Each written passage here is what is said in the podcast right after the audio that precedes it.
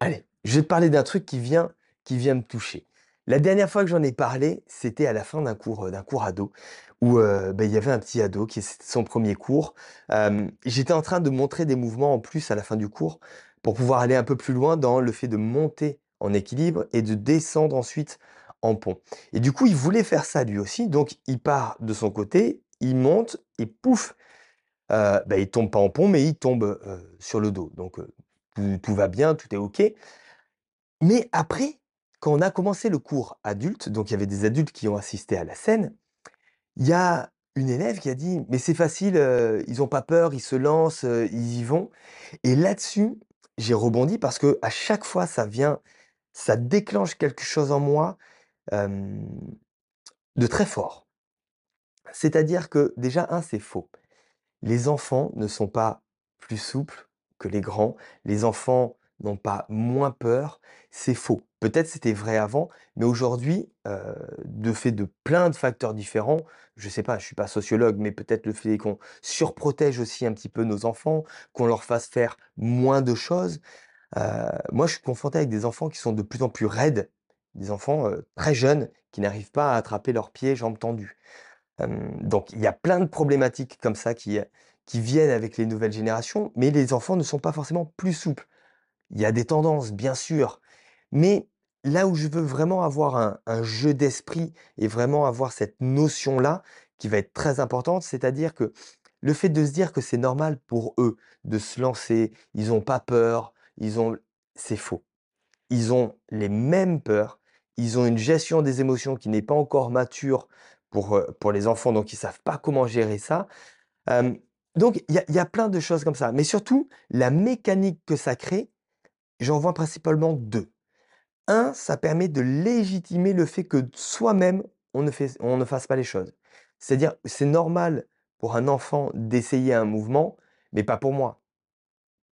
C'est normal pour un enfant d'être souple, mais pas pour moi et du coup, comme ça, on enlève le focus, on enlève on fait un écran de fumée et on crée une mécanique qui fait que c'est normal pour lui et c'est pas normal pour enfin, du coup, c'est normal que moi je le fasse pas et ça, ça prive l'envie de faire l'effort pour pouvoir réussir à faire ça.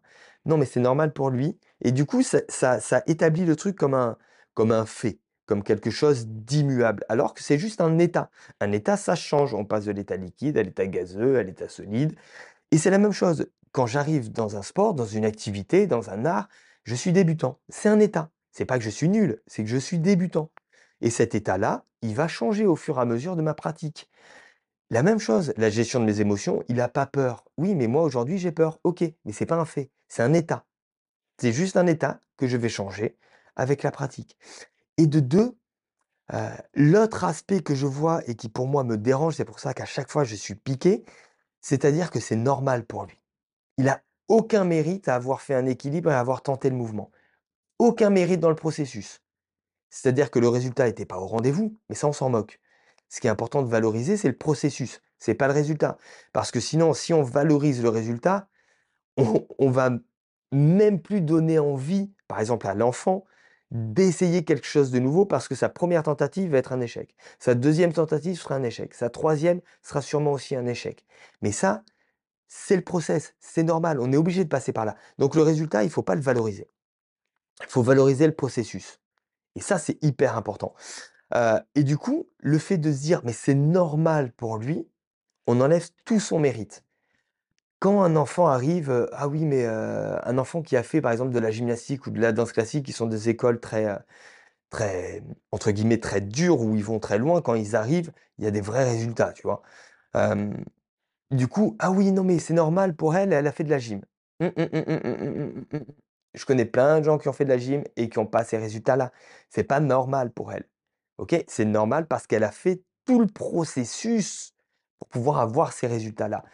Donc, le, le fait de se dire c'est normal, ça enlève, un, mais mon envie à moi de changer l'état dans lequel je suis pour me diriger vers là où j'aimerais aller.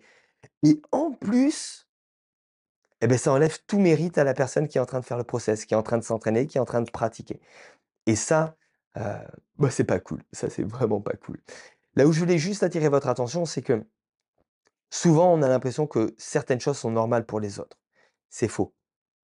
Certaines choses sont devenues normales pour les autres. Mais parce qu'il y a eu un process, il y a eu de la pratique, il y a eu un changement d'état. Voyez les choses, enfin, je suis pas là pour te dire comment, je suis juste là pour te, te partager un petit peu ma, vision des choses et pourquoi moi, ce- ces genres de choses-là, en tant qu'enseignant, ça me touche. C'est pas normal. Il y a eu un entraînement, il y a eu de la pratique, il y a un résultat.